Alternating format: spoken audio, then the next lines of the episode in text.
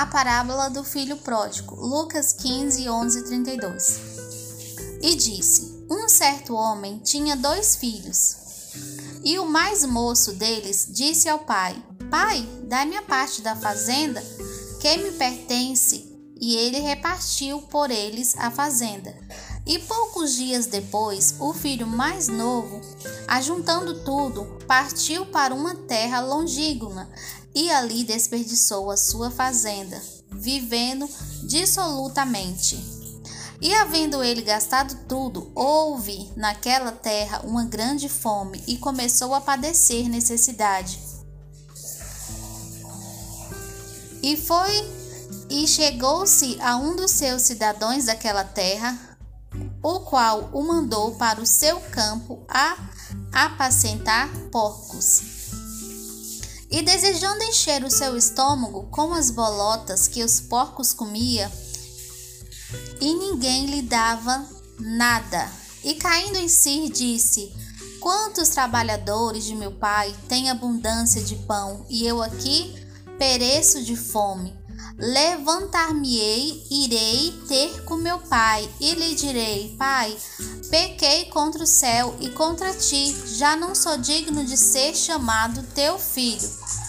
Traz-me como um dos teus trabalhadores.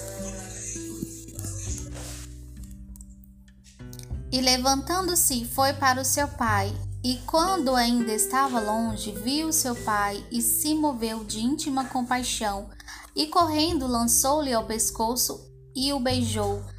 E ao filho lhe disse: Pai, pequei contra o céu e perante a ti. Já não sou digno de ser chamado teu filho. Mas o pai disse aos seus servos: Traz depressa a melhor roupa e vesti-lo e põe-lhe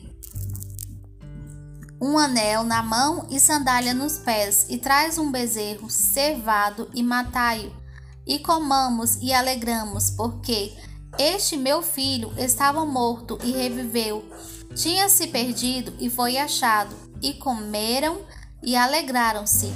E o seu filho mais velho, que estava no campo, e quando veio e chegou perto de casa, ouviu a música e as danças, e chamando um dos servos, perguntou-lhe o que era aquilo. E ele lhe disse: Veio teu irmão e o teu pai matou o bezerro cevado, porque o recebeu são e salvo. Mas ele se indignou e não queria entrar. E saindo o pai, estava com ele.